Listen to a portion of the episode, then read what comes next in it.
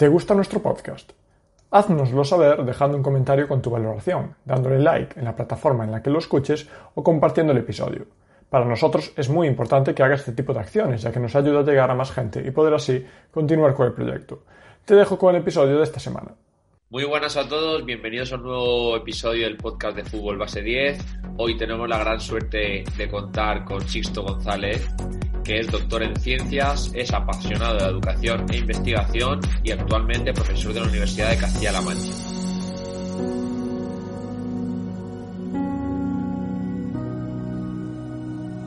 Sixto participa en el grupo de investigación sobre la enseñanza del deporte y la actividad física, Está en el Departamento de Didáctica de la Educación Física, Artística y Música. Sixto es autor y colaborador de un gran número de artículos relacionados con el fútbol base y la educación física, que desde Fútbol Base 10 los recomendamos encarecidamente que los leáis porque son muy interesantes todos los que están relacionados con el fútbol base. Y por último, destacamos el libro que recientemente ha sacado a la venta junto a otros grandes autores titulado Modelos centrados en el juego para la iniciación comprensiva en el deporte. Y sin más, presentamos ya a nuestro invitado. Muy buenas, Sixto. Muchas gracias por estar en el podcast de Fútbol Base 10. Mm, muchas gracias por la presentación. Muy buenos días a todos y vamos con ello, Nico. La verdad es que para nosotros es un verdadero, placer tenerte aquí, Sixto, con este currículum tan bueno, con eh, la investigación que haces desde la universidad con tanto valor y que nos aportes tantos datos y nos guíes un poco en el proceso, en este caso del, del fútbol base. Pues vamos a ello. Acerca de Sixto, primera pregunta, ¿quién, quién es Sixto? Descripción actual de, tus cargos actuales, la relación que has tenido con el fútbol, trayectoria, experiencias, que nos cuentes un poquito sobre ti.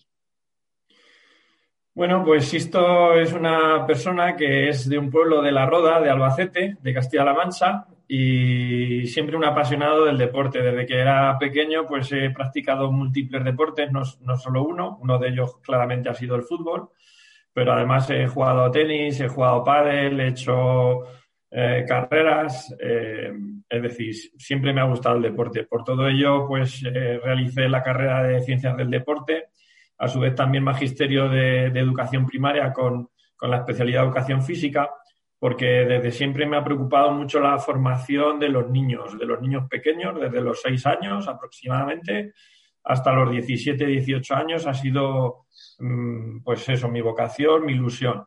En la presentación, pues como bien has dicho, soy investigador. Eh, saqué el doctorado en el 2008 con una tesis doctoral en fútbol con el Albacete Balompié, en el que analizamos categorías desde Benjamín hasta cadete y hemos visto la evolución táctica y la toma de decisiones en esos, en esos chicos. Eh, sí que quiero dejar claro que pertenezco al grupo de investigación EDAF, Enseñanza del Deporte y la Actividad Física, de la Universidad de Castilla-La Mancha, y que no somos investigadores de bata blanca y de quedarnos en el laboratorio. Nos preocupa muchísimo el llevar lo que investigamos a la práctica, tanto en los eh, colegios, eh, en educación física en infantil y en primaria, fundamentalmente, también algo en secundaria, y también en las escuelas deportivas, en el ámbito extracurricular. Eh, por ejemplo, mi tesis doctoral va, está orientada al ámbito extracurricular, con jugadores de fútbol en diferentes categorías, aquellos que eran más talentosos. Eh, y nos preocupa mejorar el entrenamiento, nos preocupa mejorar las clases de educación física, la evaluación, y esa es nuestra principal orientación. Eh, mi relación con el fútbol, pues yo fui jugador en el, llegué a jugar en el juvenil de la Roda eh, como, como hobby y al, empezar estudios universitarios, pues me ofrecieron seguir en, el equipo de tercera división, pero claro, era un chico joven y, tenía que entrenar. Yo, mis estudios eran en Toledo, eh, no era compatible. También me ofrecieron jugar en Toledo, pero tenía que quedarme todo fin de semana en Toledo y decidí centrarme en los estudios, por lo tanto mi carrera se truncó.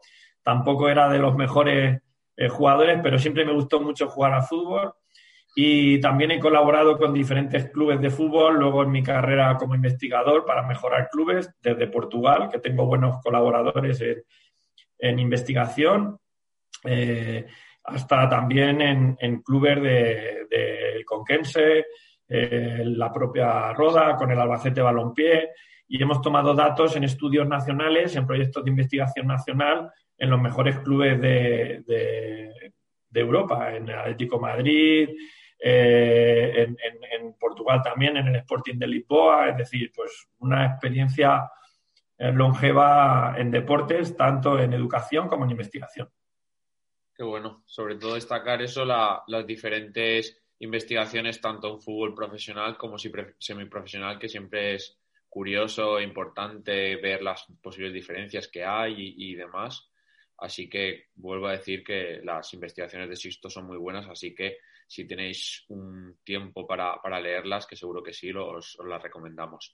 Por otro lado, en los enlaces de, la charla pondremos luego su tesis doctoral por si alguien quiere leerla, porque también es súper interesante y sobre todo me gustaría destacar lo que ha comentado Sixto desde el principio, desde pequeñitos, practicar muchos deportes, porque yo creo que es eso es esencial como ha pasado a Sixto en, su caso y creo que a muchos nos puede pasar que nos, acerca más a, ese amor por el deporte, por la práctica deportiva y demás y luego llevarlo a, largo plazo es, indispensable y sobre todo si, ya tenemos el perfil de Sixto que puede llevar a la práctica todas estas investigaciones y ayudarnos tanto a entrenadores, eh, coordinadores, directivos, jugadores y todo demás a, mejorar y, entender el, juego, pues espectacular.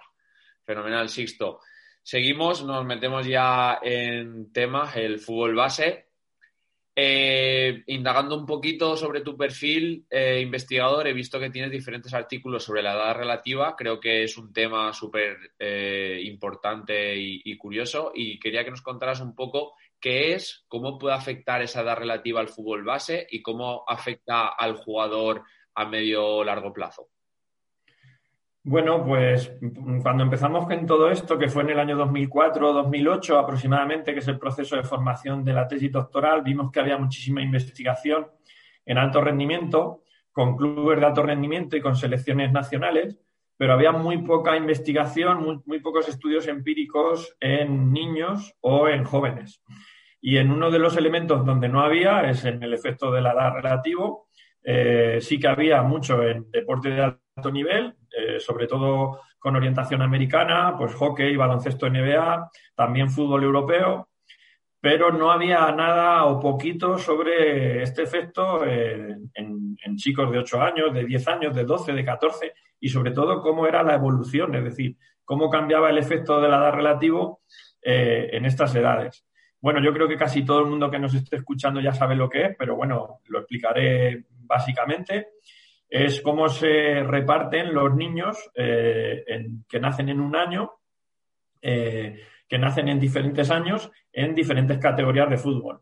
Eh, nuestra clasificación clásica ha sido incluir a los niños y a las niñas en categorías bianuales en las que los niños que nacen desde enero a diciembre del mismo año están en el mismo equipo y la categoría es de dos años eh, y va cambiando.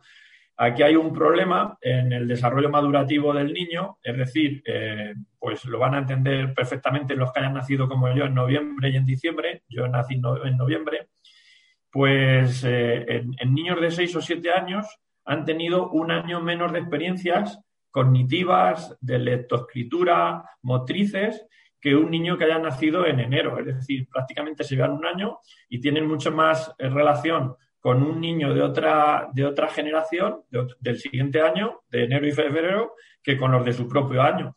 Esto a largo plazo no debería de tener repercusiones, eh, pero cuando los niños están en la etapa de infantil y de primaria o en Benjamín, Alevín, sí que las tiene, porque la capacidad de atención del niño, la capacidad de concentración en los entrenamientos, las capacidades físicas, antropométricas y madurativas cambian porque hay unos 10 meses de diferencia. Nosotros hemos estudiado esto en diversos deportes, pero profundamente en fútbol, y nos hemos dado cuenta que sí que existe el efecto, es decir, tenemos más niños o más jóvenes eh, nacidos en los primeros meses del año, bien lo hagamos cada tres meses o semestralmente, es decir, enero, febrero, marzo, o bien lo hagamos desde enero a junio y, comparemos con el segundo semestre del año. Y también observamos que a medida que se va subiendo de categoría, se va reduciendo levemente el efecto, pero aún así es persistente. Esto eh, es preocupante porque estamos perdiendo pues muchos eh, jóvenes que han nacido en julio, en agosto, en septiembre, en noviembre, en diciembre, y que si les diéramos oportunidad de entrenar, les diéramos oportunidad de tener más minutos en la competición, pues probablemente al final llegarían. Pero ¿qué pasa? Que en los clubes deportivos, sobre todo los que no conocen este, este tema de investigación, pues hacen selección de jugadores entre tres equipos. Por ejemplo, si tenemos una Levina A, un B y un C, Normalmente en el A cogen a los 14 mejores jugadores de, todos los chicos y muchas veces no se fijan en, la edad de nacimiento. Con lo cual, eh, eh, normalmente están cogiendo de esos 14 niños a 8 o 9 niños que han nacido en los primeros meses del año, descartando a otros niños de octubre, noviembre y diciembre que tendrían muchísimas posibilidades en el futuro.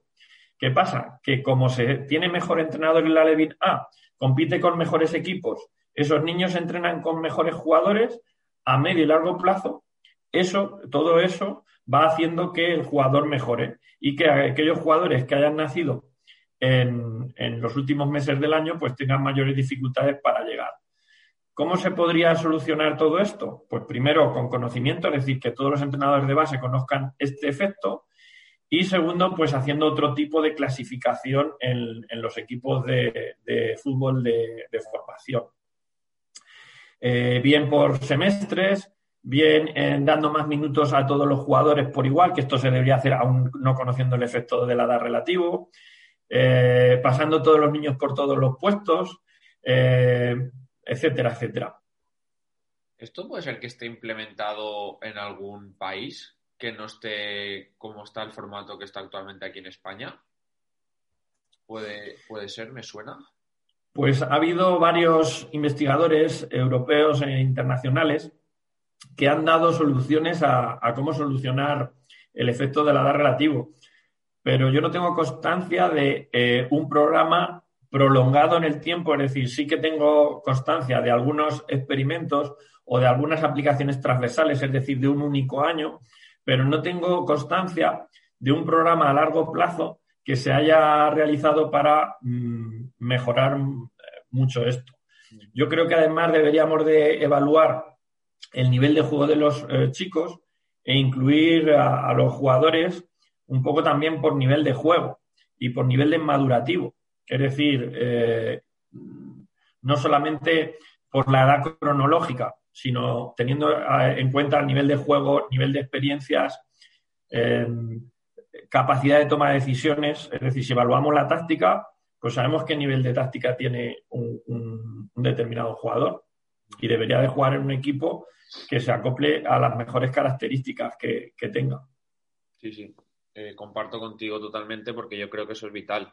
Sobre todo se ve en categorías de, de iniciación, los más pequeñitos, en benjamines, alevines, como tú has comentado, Sixto, que a lo mejor un chico que es de, de, octubre, noviembre, diciembre, que a lo mejor no está tan desarrollado, no ha tenido esa experiencia, a lo mejor en un contexto donde él sea igual que los otros, destacaría, tendría más confianza, lo verías tácticamente, técnicamente más suelto, más alegre, disfrutando, y si lo juntas a lo mejor con chicos de primeros trimestres, enero, febrero, marzo, ese desarrollo que tienen más físico, esa fuerza, esa velocidad, y el pequeñito pues muchas veces no puede desarrollar simplemente porque no, es, no puede igualar las fuerzas, por decirlo de alguna manera, con, con los más mayores y por ahí se pierden. Y yo creo que en estas etapas es vital, si se puede en el contexto, intentar juntar que haya igualdad y que a partir de ahí evaluar a, los chicos. Y de hecho yo creo que en algunos países eh, en Holanda, por ejemplo, hablando en un podcast con Javi Rabanal, que está en el Willem, ahí eh, el Willem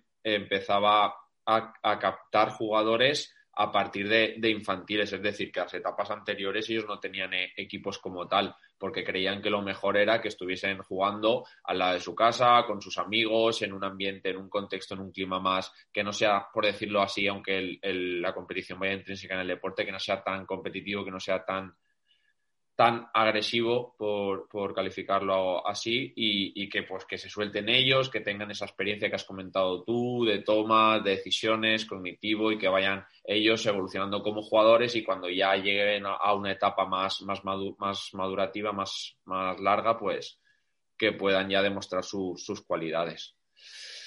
Fenomenal, Sisto, súper importante la edad relativa. Creo que, a los oyentes les gustará muchísimo este tema y si queréis indagar más, sabéis que tenéis a ahí un montón de artículos, de investigaciones para, para poder leer más e informaros mucho más. Vale, y siguiendo, que creo que está relacionado con, con, este tema y con lo que hemos estado hablando hasta ahora, la importancia de la diversidad en la iniciación deportiva, relacionado con la riqueza motriz, la especialización temprana, ese burnout que puede causar o que últimamente está, está causando en los jugadores. ¿Cómo crees que podemos abordar ese tema? Bueno, pues la pregunta está relacionada un poquito con lo anterior y con la reflexión que, tú has hecho, Nico. Eh, en el William lo están haciendo, ya en Alemania también hay una corriente. Yo he contestado específicamente a programas de eliminación del efecto del hada relativo, pero hay una corriente totalmente europea, sobre todo del norte de Europa, en la que hasta los 10 o 12 años eh, no se compite. Eh, se juega, se juega, se juega, se, trabaja con juegos reducidos. Eh, lo importante es la alegría, lo importante es coger el gusto por el deporte, coger el gusto por la habilidad motriz y, quitar los partidos, estos partidos de 12-1, de 18-0, en los que no tiene mucho sentido, ¿no? Entonces sí que hay una corriente, además que yo comparto, en la que la iniciación deportiva debe ser mucho más lúdica, debe ser mucho más cooperativa y muchísimo menos competitiva. Y, de estos sí que hay programas, de estos hay diferentes clubes en Europa que sí que lo están trabajando, no específicamente del efecto de la relativo, pero sí de una iniciación deportiva mucho más lúdica, mucho más cooperativa y reduciendo los efectos de la competición. Y yo creo que esto es, es importante. Sobre el efecto de la edad relativo, pues tenemos un estudio que si los oyentes lo quieren buscar sobre la Eurocopa eh, de, diferentes naciones y nosotros comparamos sub-17, sub-19, sub-21 y absoluta. Y no bajamos más de sub-17 porque no encontramos datos. Es decir, nuestra intención era hacer sub-15 y sub-13, pero buscamos datos y no hay datos en, en ningún sitio oficiosos eh, que podamos recabar los investigadores para analizar esto. A veces nos encontramos con esa dificultad, pero es un estudio muy interesante y que a la gente le va, le va a gustar.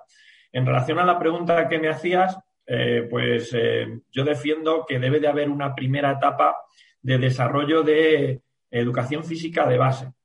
Una educación física en la que se trabaje las habilidades motrices básicas, la coordinación, la agilidad, el equilibrio, todo este tipo de cuestiones. Después, una vez que el, niño y la niña ha cogido un pequeño bagaje, no hace falta que lo domine, pero sí que, sí que esté familiarizado con todos estos elementos que, prácticamente se están olvidando un poquito. Y luego los niños antes jugaban mucho en la calle y ahora están muchos en sus casas, sobre todo también el confinamiento ha hecho mucho daño, tanto en el desarrollo del equilibrio, de la agilidad, de la coordinación, como también en, la alimentación, en el peso de los niños, cada vez tienen más obesidad y eso les está condicionando a tener unas menores habilidades eh, motrices básicas. Eh, esto habría que medirlo, ¿vale? Son apreciaciones, eh, esto no es ciencia, pero, pero creo que, que, estamos yendo por ahí y necesitamos otra vez volver al juego de la calle, al juego de patio y a dar horas en las que haya más juego libre, porque se cogen de forma natural todos estos elementos que estamos diciendo.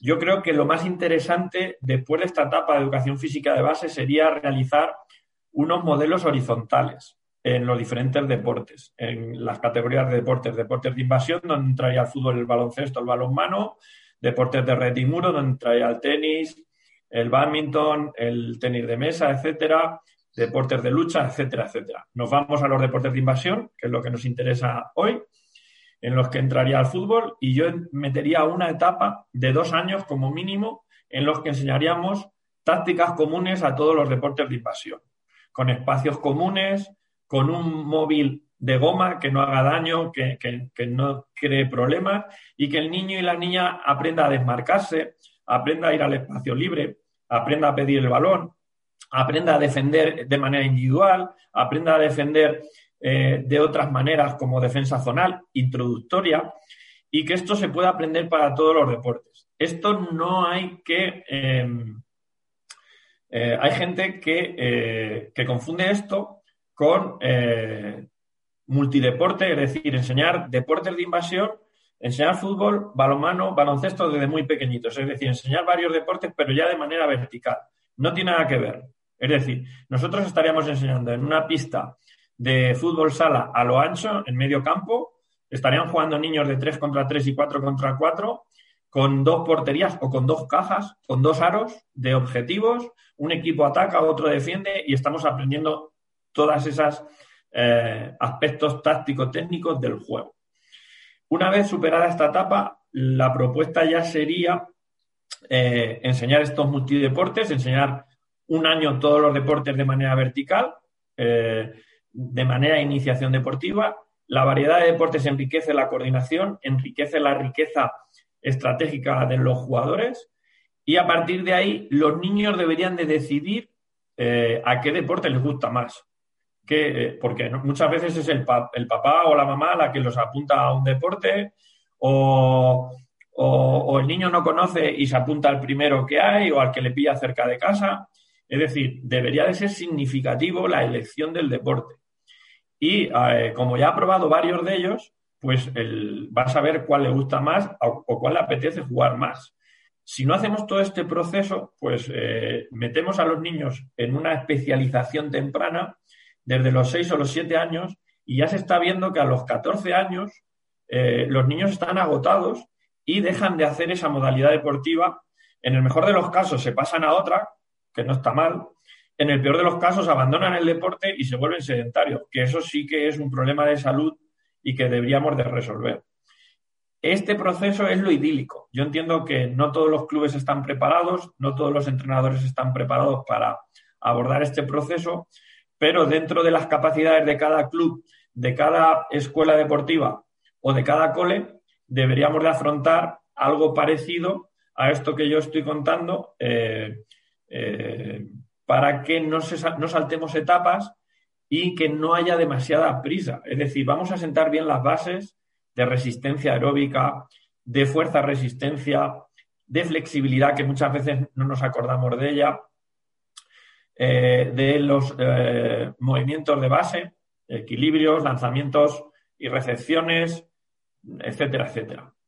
Me parece un proceso súper interesante, sobre todo recargar las, primeras etapas, esa, esa formación de, esa, desarrollar esa educación física, que, que los chicos, chicas conozcan su cuerpo, que lo, lo, interioricen, los movimientos, que se conozcan a ellos mismos. Eso yo creo que es súper importante para luego a corto, medio, largo plazo, pues que desarrollen mejores capacidades y lo que has comentado de, realizar lo de los deportes de invasión, yo creo que, sobre todo en las primeras etapas, cuando son entrenamientos que normalmente pueden durar una hora, 60 minutos, tomar 10, 12 minutos, 15 minutos como mucho y, crearles ese contexto que has dicho tú, donde el, donde el juego, aunque sea lúdico, tenga lo básico del deporte, que sea polarizado, que tenga esas dos porterías, esos dos aros, ese espacio a conquistar, que sea eh, dos equipos, colaboración, oposición y hacer contextos diferentes con diferentes implementos, móviles, lo que sea,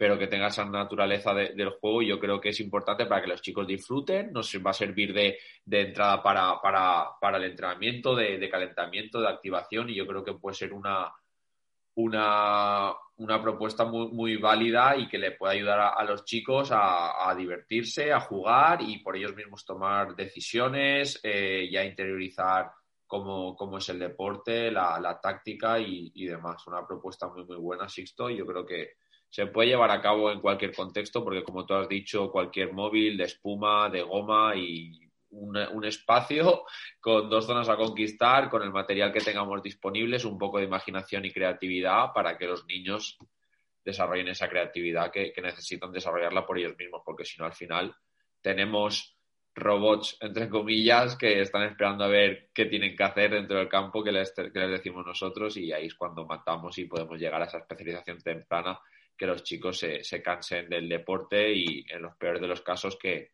les deriva el sedentarismo, que es lo que no, no queremos, porque si no, mal asunto. Fenomenal, Sixto. Vale, y ahora metiéndonos un poquito más en la capacidad táctica de los chicos, las chicas, el desarrollo de la capacidad táctica en etapas de formación, cómo podemos desarrollarla, ya la hemos comentado un poquito más, pero vamos a especificarlo un poquito más en el fútbol, en la metodología que podemos utilizar, en qué contextos crear, más o menos qué, herramientas podemos utilizar para que ese aprendizaje táctico sea, significativo y, los chicos por ellos mismos creen, se creen y evolucionen. Bueno, pues es una pregunta muy interesante y difícil de contestar. Eh, yo voy a intentar dar algunos puntos clave y uno de los elementos clave es que creo, y tenemos que, me gusta mucho esta frase, mirarnos el ombligo, los, los entrenadores deportivos, los preparadores físicos, los profesores de educación física, y creo que tenemos un hándicap, eh, sobre todo en, en ámbito extracurricular, eh, clubes deportivos, es que no evaluamos lo suficiente eh, en las categorías de formación. Hay, hay, que evaluar aspectos físicos, hay que evaluar aspectos tácticos y técnicos conjuntamente y habría que evaluar también aspectos socioemocionales. Yo creo que hay pocos entrenadores que se ocupen de evaluar estos tres elementos. Me voy a centrar un poquito más en, los aspectos táctico-técnicos, porque es donde va la pregunta. Y, por ejemplo, pues muchos hablamos de táctica, muchos damos clínico, vamos a charlas, pero luego no pasamos un test de evaluación táctica en todo el, en todo el año. Hay gente que sí, ¿eh? Eh, no, es todo el mundo. Yo quiero dar eh, dos instrumentos de evaluación táctica por si hay, gente que no los conoce. Uno que desarrollamos nosotros, en estas tesis doctorales de 2004 a 2010, que es el GPET, el Game Performance Evaluation Tool. Está publicado en una revista que se llama Sportecap y que es un instrumento de evaluación de táctica para niños de 7 a más o menos 12, 13 años, que evalúa tres principios tácticos. Conservar el balón, progresar hacia la portería contraria y conseguir el objetivo. No me voy a alargar, a quien le interese que lo busque, que lo ponga en práctica. Y para enseñar tenemos que saber de dónde parten nuestros jugadores y hacia dónde queremos que, vayan. Luego hay otro instrumento de evaluación que es mucho más avanzado, mucho más especializado en fútbol. Se llama FUTSAT. Lo desarrollaron profesores portugueses y brasileños, el profesor Julio Garganta, el profesor Israel Teoldo, en el cual hice yo una estancia de investigación en la Universidad de Visosa de Belo Horizonte de Brasil y tuve la oportunidad de volverme experto de evaluador en este instrumento de evaluación. Este instrumento de evaluación evalúa principios tácticos más desarrollados, más profundos de fútbol, más específicos, cinco en ataque y cinco en defensa. Y es un instrumento de evaluación muy adecuado para mm, chicos y chicas desde los 12-13 años hasta los 16-17 años. Estos test eh, los deberíamos de pasar al menos cada tres meses. Y deberíamos de tener un conocimiento. Aquí lo más importante es el jugador. Eh, nos tenemos que centrar en el aprendizaje de cada jugador. Si todos los jugadores mejoran, al final el equipo mejora. Y tenemos que hacer una evaluación individual de cada jugador, conocerlos, saber cuándo tienen un problema, saber si van mal en los estudios. Esto a veces es más importante que diseñar la tarea de entrenamiento, que también es importante y una evaluación grupal y colectiva. Es decir, el fútbol es colectivo y de nada sirve tener evaluaciones puramente individuales del jugador si no conocemos la táctica o cómo evoluciona el equipo. ¿Vale? Entonces tendríamos que tener esto en cuenta eh, para mejorar nuestros procesos. Una vez que sabemos que tenemos que hacer una evaluación inicial, una evaluación final eh, y otras evaluaciones continuas y formativas, la evaluación no es para el entrenador, la evaluación tiene que servir para que el alumno, para que el jugador tome conciencia de en qué tiene que mejorar.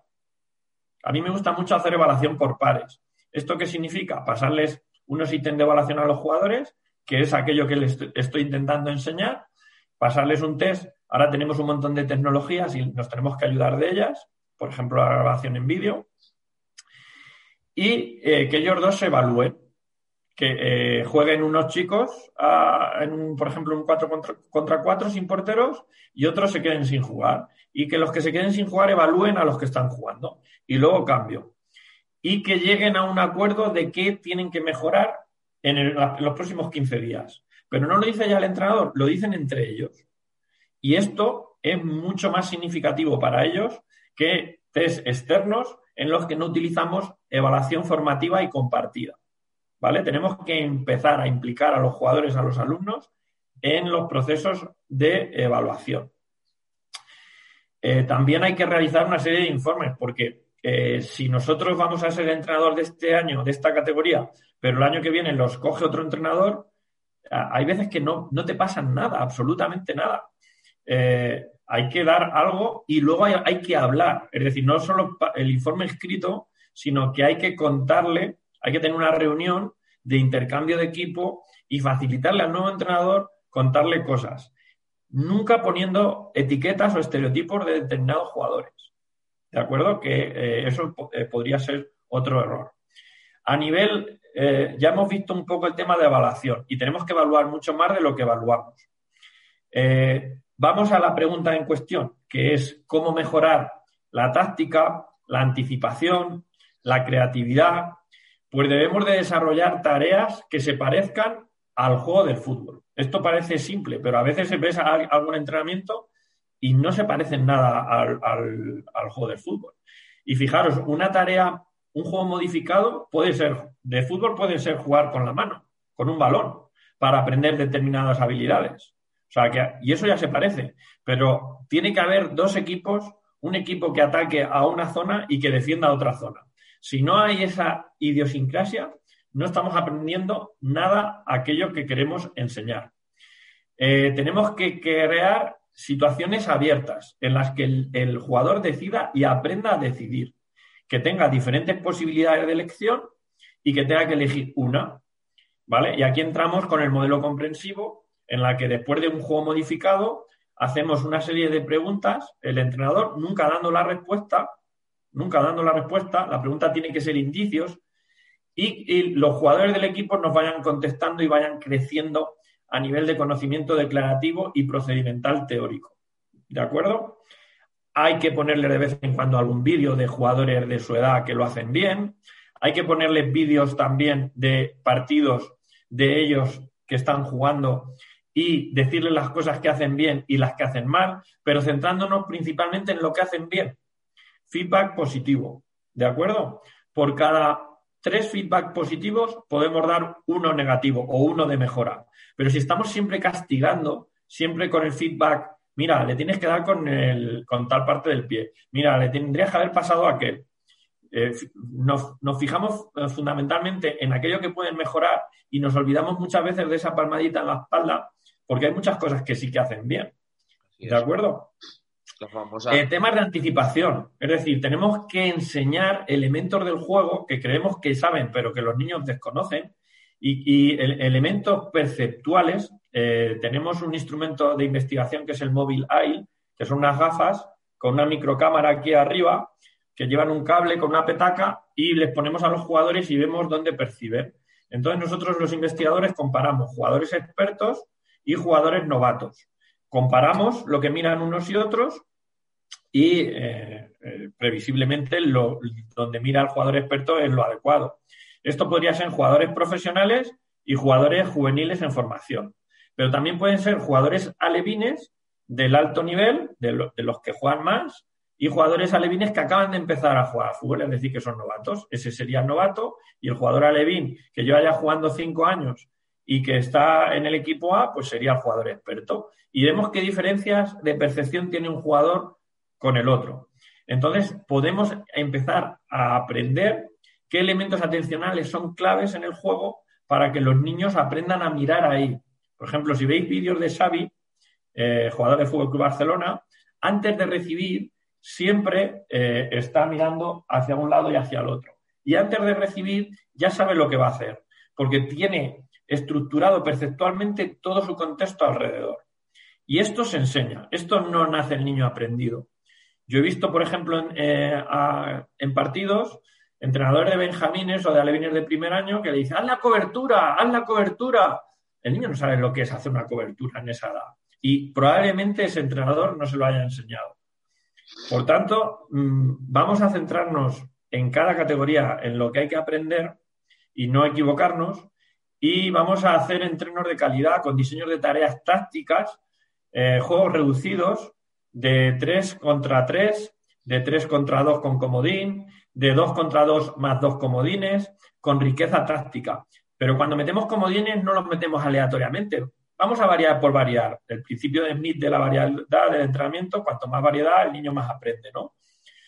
Pero no podemos variar por variar. Tenemos que variar con un, con un objetivo.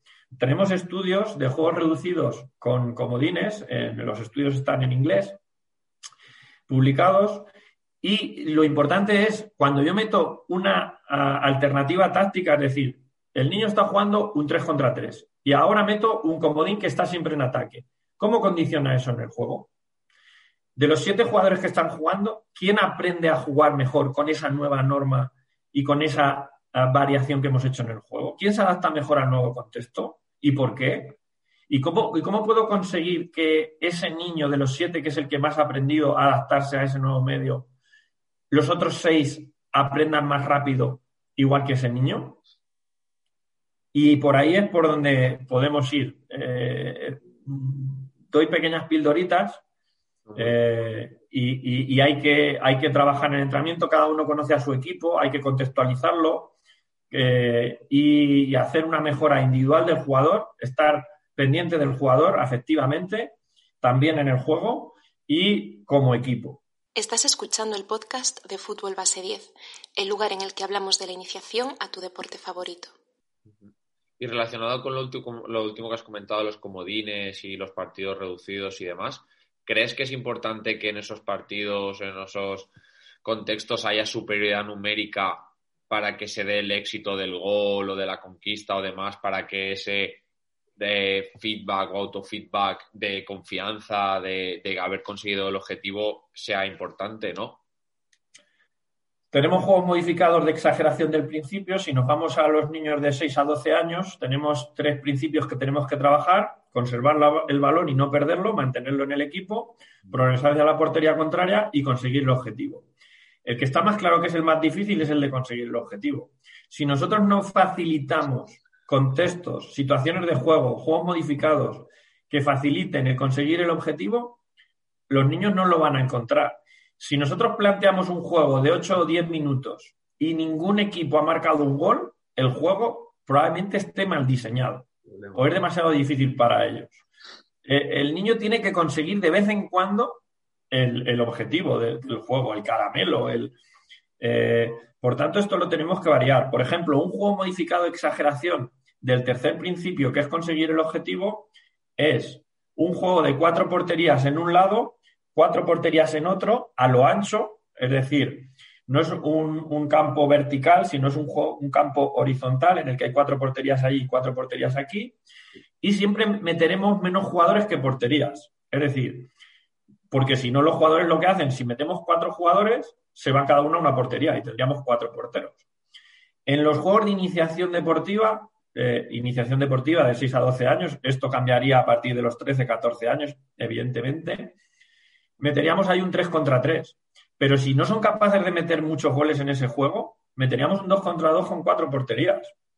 O un 2 contra 2 más comodín. Y debemos de ayudar a, que se consiga el gol. A medida que se consigue el gol, pues luego le vamos poniendo dificultades. Es decir, vamos complicando el juego a medida que el niño va, va avanzando en su conocimiento estratégico, en su conocimiento táctico eh, y progresa. Por ejemplo, eh, la primera vez que pones este juego en marcha, que hay un montón de juegos más, mm, pero no, vamos a hacer aquí los mil juegos de, exageración del, principio, eh, se pasan entre ellos el balón.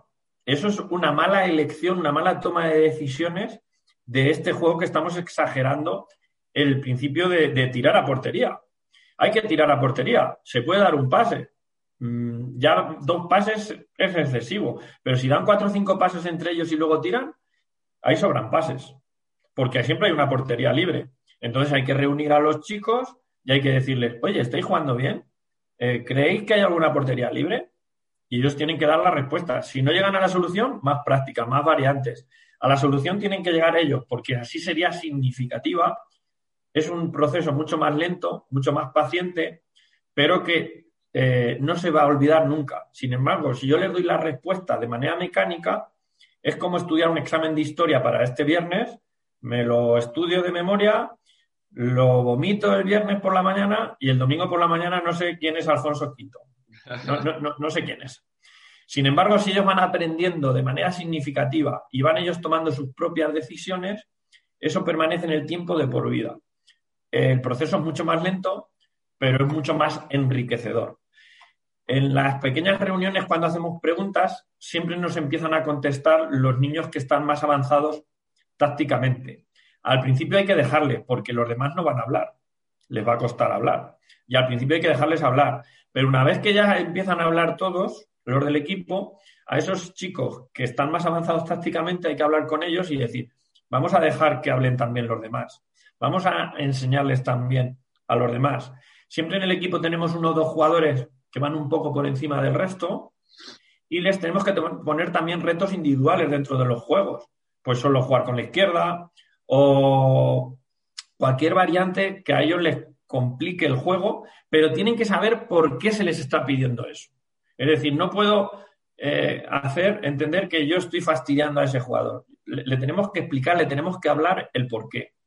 Y tenemos que intentar que esos jugadores que están más avanzados en el juego intenten mejorar a todo el equipo.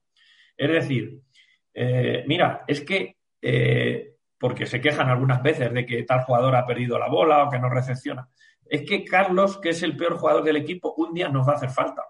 Vamos a jugar un partido y un día no va a venir no sé quién porque va a estar enfermo o porque se lo han llevado sus padres a, de vacaciones y Carlos va a tener que jugar. Entonces, cuanto mejor seamos todas las piezas del equipo, pero estas cosas hay que explicarlas, hay que hablarlas.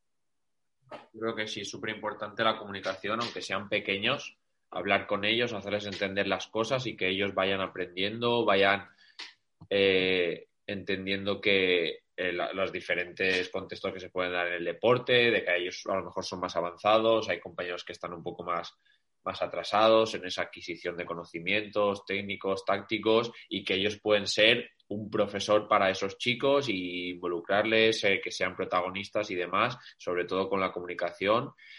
Y muy importante que siempre recalco y a mí me gusta mucho es la técnica que has comentado tú, la técnica famosa del sándwich, de que los feedbacks sean positivos, luego meterle ahí un aspecto que pueda mejorar, qué tal, y luego ya más feedbacks positivos. Yo creo que es importante para la confianza de, de los futbolistas, para que no ellos siempre reciban críticas, aunque no, no queramos nosotros que sean críticas, y, herirles un poquito ahí el, el, corazoncito. Y sobre todo recalcar, aparte de las, de las aplicaciones prácticas que has puesto como ejemplo, que son espectaculares, lo del sistema de evaluación. Yo creo que el sistema de evaluación es vital, saber de dónde parte el jugador, saber si lo que le estamos ofreciendo le ayuda a mejorar para que él siga evolucionando como futbolista. Creo que es vital y con los, los, los test que, que has comentado, Sisto, yo creo que al final es sentarse 15, 20 minutos el entrenador, porque así es una de las formas que podemos ayudar de, de verdad a los chicos. Y creo que al final eso no es tiempo y, puede darles a ellos un salto de calidad enorme. Fenomenal. Eh, vale, seguimos y vamos a analizar otras áreas que también son importantes en el deporte, en este caso también en el fútbol. El área, por ejemplo, psicológica. Eh, ¿Cómo podemos abordar esa, esa área en el, en el fútbol como formadores y ya te voy relacionando las siguientes y vamos ya, ya eh, abriendo nuevas, nuevas perspectivas. La importancia del perfil emocional que pueden tener los jugadores de, de, fútbol base, cómo podemos acercarnos a ellos, llegar a ellos.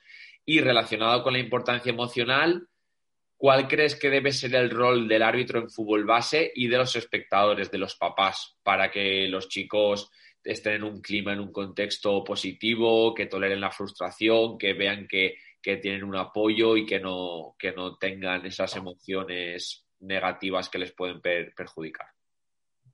Bueno, pues un poco están relacionadas todas estas preguntas. Eh, yo creo que lo mejor que tenemos que hacer es que un club sea una familia, es decir, una segunda familia. Primero está la familia, el padre, la madre, el hijo, el hermano, la hermana, eh, y el club debe de ser una familia, desde el presidente hasta el utillero, hasta el entrenador de base, hasta el, entrenador del primer equipo. Eh, si lo hacemos así, eh, ya tenemos ganado bastante, ¿no? yo antes en la evaluación hablaba de que habría que evaluar los aspectos físicos, que no hemos hablado, los aspectos condicionales, Yo creo que esto se conoce mucho mejor, ¿no? Pues test como Kursnavet. Eh, también hay que saber qué test hay que pasar en cada categoría, ¿no? Y, cuáles no. Eh, he hablado de, de, test o evaluaciones tácticas, que creo que es lo más desconocido, porque sí que creo que entrenamos bastante bien la táctica en España, pero creo que no la evaluamos y, ya tenemos instrumentos de evaluación para ello, igual que antes del 2008 no existían, no había ningún test de evaluación táctica antes de 2008 y ahora tenemos cuatro o cinco test que yo he hablado de dos de ellos, creo que son los más interesantes, pero tenemos un artículo de revisión sistemática de, test de evaluación táctica que, podéis consultar. Y, me preguntas por lo emocional. Yo ya lo había adelantado, hay que hacer una evaluación emocional, psicológica, afectiva, eh, también dentro del grupo, es decir, pues tener sociogramas para detectar si en algún niño le están haciendo bullying. En, los clubes deportivos, por estadística, a algún niño le están haciendo bullying en todos nuestros clubes. Y eso lo tenemos que evitar. O sea, no podemos consentir este tipo de conductas en el deporte. Eh, si algún entrenador no se está mm, eh, afrontando o, tiene una relación adecuada con los niños y las niñas, ¿no?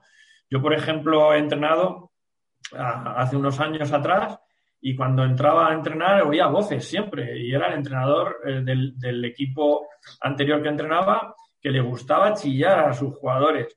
Creo que no debemos de chillar a los jugadores. Eh, igual que no chillamos a nuestra novia y a nuestro novio, tampoco chillamos a un niño y es más habitual de lo que, de lo que parece. Y ahí deberían entrar los coordinadores de base, es decir, no se pueden permitir determinadas conductas de los, de los entrenadores y hay que potenciar, hay que potenciar otras. Debemos de tener test de, emociones, que son muy sencillos de, pasar, hay muchos en la bibliografía científica, hay de, determinadas edades, y debemos de potenciar la empatía, ponernos en el lugar del otro, la asertividad, la resiliencia, eh, elementos que son educativos y que nuestros jugadores en etapas de formación probablemente no lleguen a jugadores de alto nivel, pero es muy importante la formación educativa que les demos. Si llegan a jugadores de primer equipo, muchísimo mejor, pero si no llegan, estamos, estamos educando. Eh, la empatía, me hablaba de los árbitros. Eh, me voy a un partido a Levin y veo padres y madres de un determinado equipo insultando al árbitro constantemente. Y, veo padres y madres que algunos eh, hablan mal del jugador del otro equipo y le dice el otro, oye, que ese es mi hijo. Mm, el padre también, el, árbitro también tiene, eh, eh, es hijo de alguien. Mm, claro, eh, hay que tener empatía y esto hay que enseñarlo. Esto no nacemos aprendido. Igual que no nacemos aprendido con la anticipación, con la táctica, con, buscar el espacio libre, eh, el timing. Y, hay que aprenderlo, todas estas cosas hay que enseñarlas. Por ejemplo, en los clubes se puede incluir una escuela de padres para formar a todos los padres. Lo ideal sería un psicólogo deportivo. Yo entiendo que todos los clubes no tienen acceso a un psicólogo deportivo, pero podría ser un licenciado de educación física, un, maestro, alguien afín a toda esta corriente y que pueda dar unas charlas al principio de la temporada para que los padres se comporten de manera eh, idónea en todos los partidos. Los padres son parte del club. Y yo he oído muchas veces a entrenadores de formación que van a campeonatos y dicen es que lo peor del campeonato son los padres. Pues eso lo tenemos que cambiar. Y el árbitro eh, es uno más del deporte. El árbitro normalmente no cobra por pitar un partido de formación. Y si cobra, cobra tan poco para, para arbitrar un, un partido en sábado o domingo que no merece la pena el dinero que cobra para pitarlo. Por lo tanto, le debemos respeto. Y el árbitro, yo creo que deberíamos de cambiar una dinámica, que aquí tenemos un problema, que, perdonadme, pero me voy a meter un poco en la federación, Creo que de niños de 7 a 13, 14 años, el árbitro debería de ser un árbitro formativo. Es decir, debe de pitar faltas, debe de pitar reglamentos, debe de sacar tarjetas amarillas, pero debe explicar al jugador por qué eh, se ha cometido esa infracción. Eh, que, que forme sobre el deporte. Evidentemente, esto requiere más formación de los árbitros y requiere que los árbitros tengan una mejor mm, que los veamos más importantes dentro del deporte. Si no hubiera árbitros, no habría fútbol. Así es. ¿De acuerdo? Entonces, muchísimo más respeto a los árbitros, eh, más formación a los padres y a, las madres, dando ejemplo. La única manera de formar que conozco es dando ejemplo.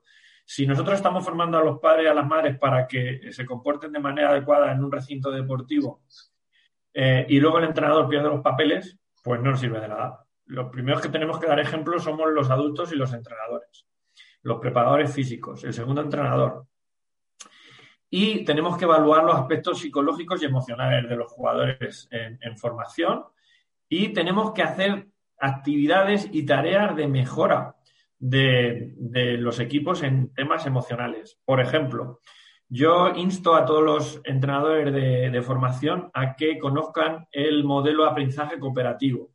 Tengo un amigo que es Javier Fernández Río de la Universidad de Oviedo, que lo ha desarrollado mucho y muy bien. Y, por ejemplo, la primera etapa de este modelo de aprendizaje cooperativo es la cohesión del grupo, esa cohesión de equipo. Y hay tareas, hay juegos que enseñan a ser un grupo más eh, cohesionado. Y eso nos va a ayudar a largo plazo. Hay gente que puede entender que esto es perder el tiempo. Yo creo que si trabajamos los primeros dos o tres meses, actividades, juegos de cohesión de grupo, de conocernos mucho más unos a otros, eso a medio plazo y a largo plazo nos hace ganar enteros. Qué bueno, muy bueno. Sobre todo me quedo y, con lo del árbitro me pareció súper interesante que diesen ese paso hacia adelante y fuesen también formadores en cuanto al, al, reglamento del juego y a explicar a los chicos el porqué de las cosas. Y también tener claro de que ellos son humanos y es igual que nosotros nos podemos equivocar como formadores, los chicos como futbolistas. Ayer lo que pasó en un partido de primera división, de que el, árbitro se equivocó y faltaba un minuto por añadir, terminó el partido antes de hora y luego pidió perdón diciendo, mirad, vamos a volver a disputar ese minuto que falta porque yo me he equivocado. Y no pasa nada, es, somos eh, personas, los humanos tenemos errores y de esos errores aprendemos. Y yo creo que eso es vital. Y lo que has comentado de la escuela de padres, de que hay un perfil de, de ya si el club no tiene alcance para tener un, psicólogo, pues esa persona licenciada, graduada en ciencia actividad física y deporte, en, magisterio, demás, que pueda tener esas pinceladas y pueda orientar a los papás, que al final son el núcleo familiar, es el primer contexto, esa toma de educación, lo que el chico, lo que el chico o la chica va, va, va, a vivir y su educación va a ser esa de, que va a salir del clima familiar es importante. Y por último, dar ejemplo nosotros, porque si no damos ejemplo nosotros y gritamos y faltamos el respeto al árbitro, al, rival, al adversario, fomentaremos que los chicos lo hagan, que los padres lo hagan y al final será un caos total. Por eso creo que tenemos una responsabilidad enorme y, debemos ser los primeros que, fomentemos esos valores que, transmite el deporte. Y relacionado con, esto, ya para, ir terminando, Hemos eh, hablado de cómo podemos evaluar a los chicos y demás, y cómo podemos autoevaluarnos nosotros como, formadores. Sixto, ¿qué tips o qué lista podemos eh, observar para ver si nosotros nuestro trabajo lo estamos llevando a cabo como debemos? Pues eh, la verdad es que estás llegando a una cuestión también, pues de nuevo interesante e importante. Hay, hay tres elementos clave en los procesos de evaluación deportiva uno del que hemos estado hablando casi toda la charla, pero nos hemos olvidado de dos y has, sacado a colación esta cuestión que es interesantísima y que probablemente la mayoría de entrenadores mm, pues vuelvan a no evaluarse y, decimos siempre evaluando, pero es que si no, no sabemos cómo mejorar, si no sabemos dónde fallamos o en qué somos fuertes, en qué debilidades y en qué, en qué somos fuertes, pues no sabemos cómo mejorar. La primera evaluación es de la que hemos hablado todo este tiempo, que es el jugador y el equipo. Hay que hacer evaluación individual y colectiva. La segunda parte es el programa de formación. Es decir, en, el cole, las unidades didácticas y las programaciones en iniciación deportiva y en el entorno deportivo, en los clubes deportivos, ¿qué programa de formación estamos haciendo? ¿Es de calidad? Eh, ¿Los juegos modificados que desarrollamos eh, en los entrenamientos son significativos para los niños, son adecuados para el nivel técnico-táctico de los jugadores. Pues, por ejemplo, nos podemos evaluar los juegos por la motivación de los jugadores o también podemos evaluarnos por las veces que consiguen el objetivo los, jugadores. Les podemos pasar eh, algunas preguntas a los jugadores, sobre todo cuando ya van teniendo algo más de madurez, 12, 13, 14 años, ¿Os ha divertido el entrenamiento? Eh, ¿Qué es el juego que más os ha gustado? Eh, ¿Qué habría que ensayar más? ¿Qué os gustaría aprender el próximo día? ¿no? Cuando son más pequeñitos, pues es, más, es más difícil, ¿no? Pues para tener ese feedback también de los jugadores. El, el, semáforo, ¿no? Rojo, amarillo y verde, o algo más complejo para categorías superiores, pero tenemos que autoevaluarnos. Y, luego hay que evaluar el entrenador, o hay que evaluar al profesor de educación física, eh, que es el tercer nivel. Eh, yo creo que nos ayuda muchísimo la grabación en vídeo de las sesiones y verlas después Podemos grabarnos también lo que decimos, es decir, podemos llevar un micro en el entrenamiento, grabarnos y vernos. Por ejemplo, hoy estamos hablando mucho. En los entrenamientos hay que hablar muchísimo menos y probablemente menos de lo que hablen los entrenadores. Eh, lo que tienen que hacer los niños es practicar. El feedback es positivo. Yo creo que estoy dando feedback positivo, pero luego me grabo y veo que doy tres negativos y solo uno positivo. Es decir, me grabo, cantidad de palabras que doy, eh, calidad de los feedback, eh, si describo bien el juego o me preguntan los niños, oye, no sé lo que hay que hacer. Eh, cuando me preguntan esto, que esto nos pasa a todos, puede ser por dos motivos. Uno, o que yo no me he explicado bien, o dos, que el niño no ha estado atento o concentrado en la explicación, algo que habría que modificar. Además, suelen ser siempre los mismos los que no están atentos o concentrados. Pero si no están atentos o concentrados cuando yo explico, no van a comprender la táctica del deporte, no van a comprender el juego. Eh, hay, que hacer entrenamientos de atencionales y a los niños les cuesta la atención. Tienen una atención muy cortita. Eh, por lo tanto, cuando explicamos un juego, sobre todo en niños pequeños de 8 a 12 años, deben de tener una, dos o máximo tres normas. Y ya meteremos variantes. Eh, principalmente una o dos normas. Si hacemos juegos demasiado complejos, pues no los van a entender. Y a medida que vayamos avanzando, pues podemos complicar los juegos. Y luego hay herramientas de evaluación, tanto del entrenador, podemos evaluarnos eh, el aspecto comunicativo, podemos evaluarnos el programa formativo. También sería bueno tener a alguien en el club mucho más experimentado o gente que ha pasado por todas las categorías y que sea un buen entrenador y que evalúe por pares a los entrenadores, que se pase por el entrenamiento de los demás y que les dé feedback y que la gente no se lo tome a mal lo que les diga, porque hay veces que, hay entrenadores jóvenes que se sienten atacados, no. Se trata de que mejoremos y que el año que viene seas mejor entrenador y que esto todo el mundo lo entienda y que sea empático con el evaluador por pares y que el evaluador por pares, el que viene de experto, sea empático con el que aprende, es decir, no lo puede machacar porque no todo lo hace mal. También hace cosas bien y hay que decírselas.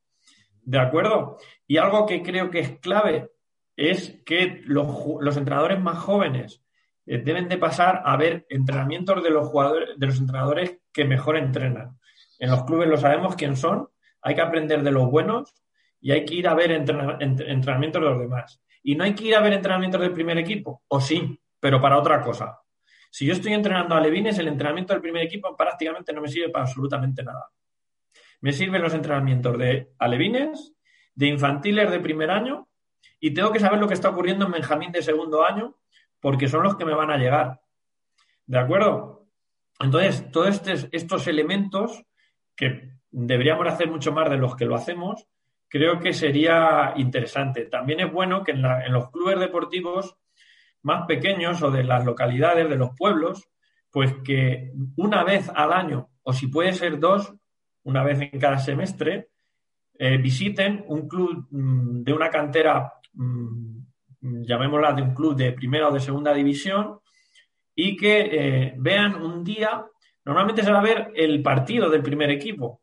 Pues ya que se va a ver el partido del primer equipo, que eso está muy bien para los niños y les encanta, también hay que eh, hacer algún partido, es decir, los niños no pueden ir a ver el partido del primer equipo y ya está. Tienen que jugar. Y tienen que jugar, eh, voy a poner un ejemplo claro de mi tierra, no sé. Pues yo que soy de la Roda, pues ir al Albacete Balompié y verlo, ¿no? Y tienen que jugar con niños del Albacete Balompié. tienen que jugar un partido. Y el entrenador tiene que, si puede ser, ver cómo entrena los buenos entrenadores de esa cantera, o del Villarreal, o del Valencia, o del Real Madrid, ver cómo entrenan otros jugadores. Y nos tenemos que ir ese día cargados mm, de energía para entrenar mucho mejor el, siguiente mes. Qué bueno, me parece una, una, una reflexión súper útil, sobre todo el eso, enfocándolo a formadores, eh, hacer esa visita ese día, el poder hablar con otros formadores, el cogerle ideas, herramientas para llevarla a nuestro contexto, me parece, me parece vital y, una, una, solución muy, muy, muy buena. Genial, Sixto. Me parece súper interesante. Y ya para cerrar, que ya nos has dado muchos consejos, aplicaciones prácticas y demás, pero a modo resumen para que los formadores que nos están escuchando, ¿qué consejos les darías en el día a día para que ellos vayan evolucionando como formadores y, sobre todo le, den importancia al proceso de, evolución del, jugador? Pues eh, importancia máxima al jugador de formación, es decir, nosotros estamos entrenando para eh, formar a mejores personas de manera integral, eh, de manera deportiva también, de manera actitudinal, en valores, la educación en valores. Yo veo a muchos, algunos entrenadores, no digo muchos, algunos entrenadores que enseñan a, a sus jugadores a tirarse para que piten penalti. Yo creo que estas cosas mm, las debemos de, evitar, debemos de educar en valores, debemos de enseñar a, ser mejores personas y centrarnos en cada jugador, centrarnos en el equipo y que estamos eh, trabajando eh, con niños y nos tenemos que adaptar a sus capacidades físicas, psicológicas, afectivas, tácticas, que tenemos que tener muchísima más paciencia y sobre todo animar a todos a formarse. Es decir, eh, cada uno sabe en qué nivel está o, lo debe de saber. Yo animo a, tener un nivel más de entrenador, animo a la gente a estudiar, eh, aquellos que no tengan el TAFAT, Animo a aquellos a estudiar magisterio de educación física, eh, carreras eh, como ciencias de la actividad física y el deporte, aquellos que se lo puedan permitir. Y aquellos que, que ya sean graduados en ciencias del deporte, hacer un máster. aquellos que tengan el máster, ¿por qué no acercarse y hacer un doctorado con algún experto? Que además tenemos muy buenos expertos en diferentes universidades de España. Es un ámbito que ha mejorado muchísimo en los últimos 15 años. Entonces, formación, formación y formación y cariño a, los chicos. Eh, preocuparnos muchísimo del entrenamiento, hay que dedicarle tiempo al diseño del entrenamiento. Eh, eh, antes hay que prepararlo, no vale ir y hacer lo que primero se me ocurra. Hay que evaluar muchísimo más de lo que evaluamos y cuidar todo el entorno alrededor del entrenamiento, cuidar las familias, cuidar los amigos y sobre todo cuando uno de nuestros jugadores tiene un problema, el que sea, ayudarle, ayudarle en la medida de nuestras posibilidades. Hay ya diferentes mm, límites que no podemos llegar, pero ayudarle.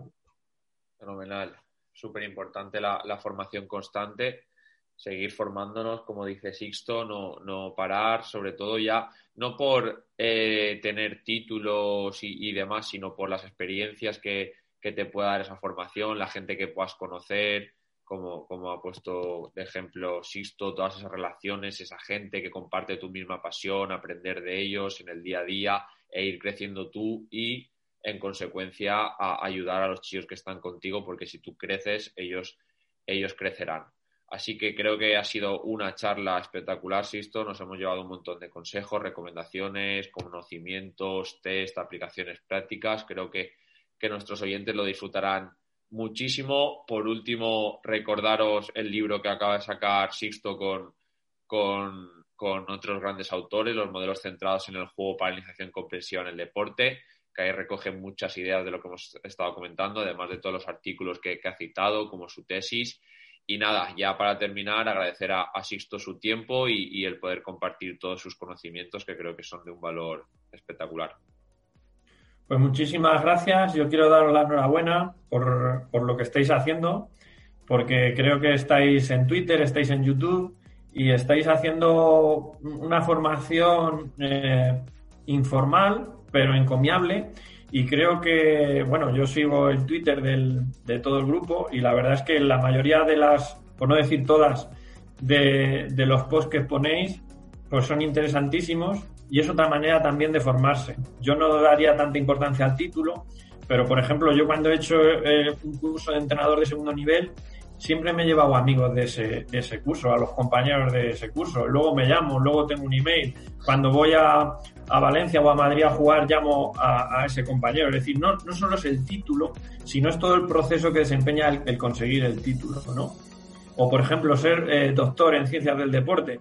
No es el título de doctor lo que, lo que es lo importante, es eh, todas las barreras que tienes que superar y que tienes que crecer hasta llegar a conseguirlo. Es decir, lo importante no es el título y luego la gente que, conoces. Yo, por ejemplo, por poner un, un, caso, una anécdota, pues yo he viajado mucho por temas de fútbol. He estado en un congreso en Coimbra, he conocido a Felipe Clemente, que es de la Universidad de, del norte de Portugal y que es un fisiólogo excelente, que si queréis buscar Clemente eh, eh, Small Side Games, que es juegos reducidos en inglés, pues vais a encontrar bibliografía perfecta. He estado en Brasil, en el Mundial de Brasil, en una estancia de investigación con el grupo NUPEF eh, y con el doctor Israel Teoldo a la cabeza. Es decir, no es la estancia, es todo lo que te lleva alrededor de, los títulos de, estos procesos. Y nada, esto que os sirva como motivación a, seguir y, y al final lo que te quedan son los amigos. Es decir, yo de cuando entrenaba lo que me queda, yo ya no estoy entrenando activamente en un club, me, encantaría, pero tengo otras responsabilidades.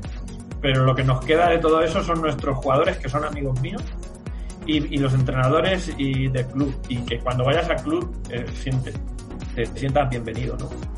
Y muchísimas gracias, Nico.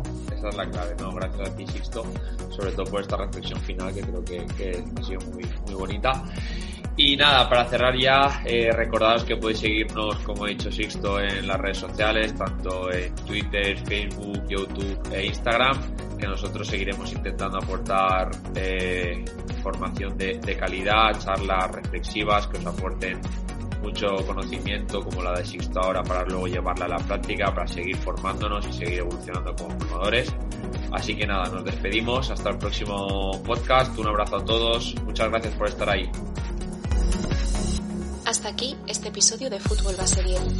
No te olvides de suscribirte al canal si todavía no lo has hecho y darle like si te ha gustado el contenido.